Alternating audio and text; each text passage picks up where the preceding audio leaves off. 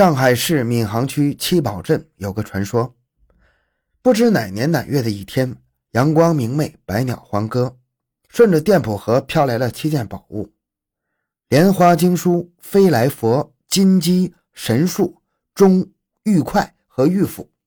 七宝镇因此得名。分析传说的来历，当不太久远，颇有点僧俗文化交汇的味道。经书和飞来佛属于佛界。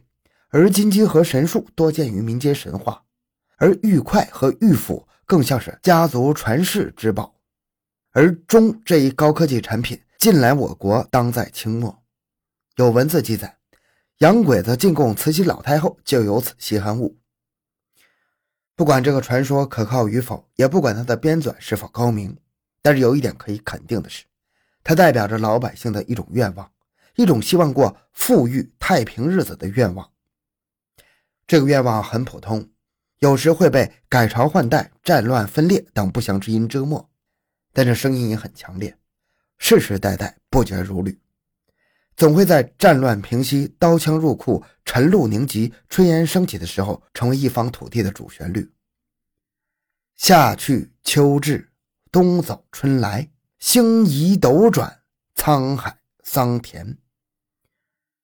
如今的上海市闵行区地处上海市城郊结合部，改革开放的春风给这块原属于老上海的土地带来了勃勃生机，投资环境良好，经济形势诱人。七宝镇的镇政府看上去像个花园宾馆，开放带来的第一景观就是外来人口从脚不离开的土地上流动起来，水往低处流，人往高处走，贫穷向富裕流动，乡下向城里流动。成千上万的四川、江西、安徽、湖南的打工仔、打工妹来到七宝盖房、修路、办厂，参与三产，加速了七宝镇的建设。新形势带来新的问题，外来人口的有序管理就是问题之一。管理得力，主客双方互惠；否则会带来难以想象的麻烦，甚至灾难。一九九五年，阴历多了一个八月，也就是闰八月，有的人称之为不吉之年。而偏偏就在阴历闰八月十六的那天晚上，七宝镇发生了一起令人震惊的血案。七十三个小时之后，案子告破，又三天后撬开了犯罪嫌疑人的嘴，让他供出了实情。而这之后，七宝镇被镇民认可了第八宝，那就是保护他们富裕生活的公安民警。欢迎收听由小东播讲的《月光下的兽刑》。回到现场，寻找真相。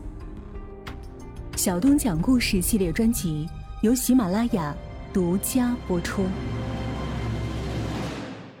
人们都说十五的月亮十六圆，今天恰好是阴历十六，而且是闰月八月十六。那月亮亮的就有点邪气了，白花花的月光散着撩拨与挑逗。他睡不着了，那感觉又上来了，冲击的他六神无主。他就想找个女人干一下，要不今晚别说睡觉，连安安静静的待一会儿都不可能。不知怎么的，一见月亮圆了，他就按捺不住的特别想做那件事那个应该叫做堂客的女人不在身边，谁知道她在上海哪块地面浪去了？但愿她带着孩子别做的太丑，不然给她知道了，绝对饶不了她。而江西堂客小小个子做那件事，半点味道都没有，还连声呻吟，吃不消了，躲了，跑了，很少回来。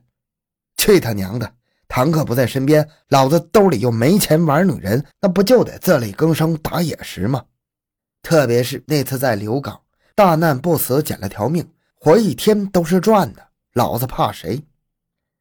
他走出自己住的小棚，抬头看看月亮，月正当顶。他不乐意同老表们坐在大通铺，龌龊嘈杂，还碍手碍脚。他宁可住这间没电没水的小棚，反正天还不冷，有清风，有明月，更有一份来去的自由。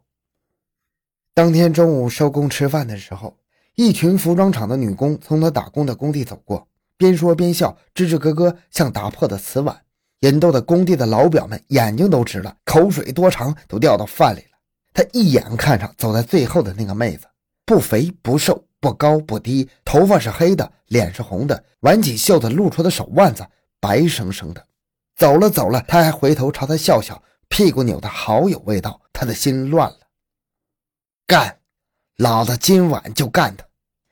大同铺上的老表都睡熟了，传出了蠢蠢的鼾声和乱七八糟的呓语。他开始了晚上的漫游。他走了两条街，街上无人，月亮把他的影子扯得又斜又长。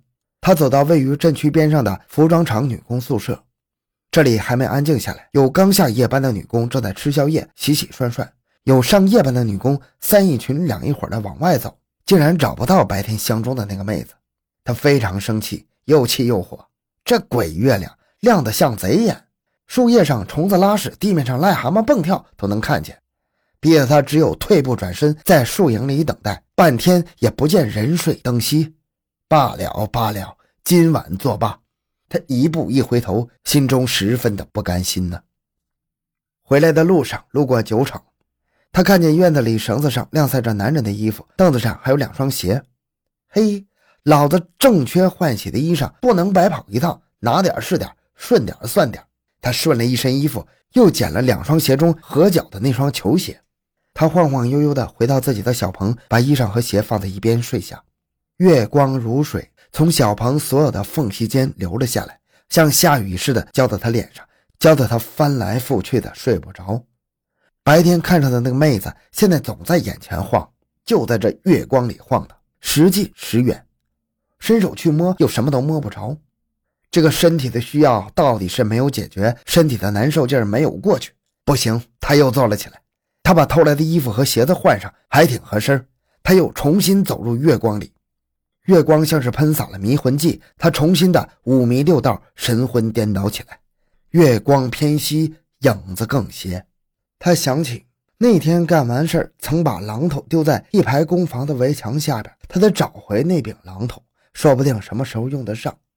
走到了那道围墙外边，他用脚拨拉着草丛，从东到西没有榔头。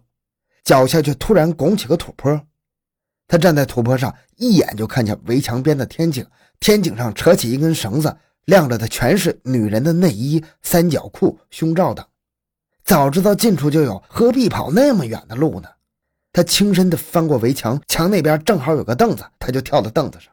他三步两步的朝着绳子正对的房间走去，走到跟前，他用手推了推房门，天助我也！虚掩了的房门被他推开了。他看清楚了，这间房间一共摆放着三张床，一张空着，两张床上睡着人。那些内衣裤的女主人，女人很年轻，睡态沉稳，黑发分披，曲线玲珑，不比服装厂的妹子差。而更令他惊喜的是，屋子里竟然没有男人的影子。去他娘的男人！老子就是这间房的男人，就是这间房的男主人。他没有当下动手。而是推出房间，虚掩上门，翻过围墙，来到一处工地。根据以往经验，他干这件事需要工具。他从工地上挑拣了三根白铁管，在手里掂了掂，又挥动两下。月光下，铁管如剑。他放下了两根长的不趁手的，把选中的一根掂在手里，朝着女人们的房间走了过去。他心中暗想：谁敢不服从老子，老子就给他吃这个。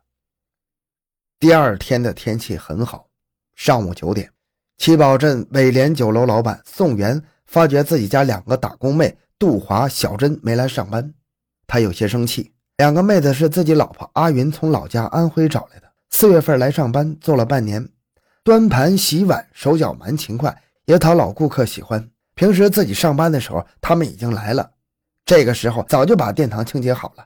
今天这是怎么了？难道是昨夜自己陪老顾客喝酒喝多了，睡在殿堂没回去，他们就借此机会偷懒？看来还得盯他们牢一点。哎，你那两个小姐妹今天睡过头了吧？宋元问阿云。不会，一边忙着擦桌子抹凳的阿云好言解释：昨天晚上我回去洗澡，他们都安排睡下了。我还说今天特别忙，中午有单位要请几桌客，早点让他们过来，他们都答应好好的。